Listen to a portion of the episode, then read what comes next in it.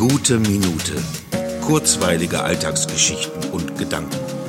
Mein Name ist Matthias Hecht und jetzt geht's auch schon los. Der ruhige Sonntagmorgen grüßt in die Runde, lässt die Kirchturmglocken läuten, das vereinzelte Gebell ausgeführter Hunde ertönen, die Straßenbahn entfernt in der Kurve quietschen und gedämpfte Frühstücksmusik aus den angrenzenden Wohnungen erklingen. Die zugeschlagene Autotür und der kurz darauf anspringende Motor werden schon bald zum entfernten Rauschen, das die Stille sanft durchschneidet wie das warme Messer die Butter.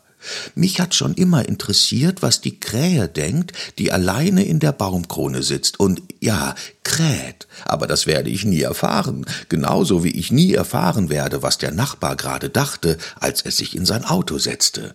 Mein Postbote denkt jedes Mal laut, wenn er die Briefe in die viel zu kleinen Briefkästen meines Hauses quetschen muss. Aber was er denkt, wenn er weitergeht zum nächsten Haus. Wie das wohl wäre, wenn wir jederzeit hören könnten, was alle denken, auch die Tiere. Ziehen wir mal das ab, was wir nicht hören wollen, so würde sich uns eine verborgene Welt offenbaren.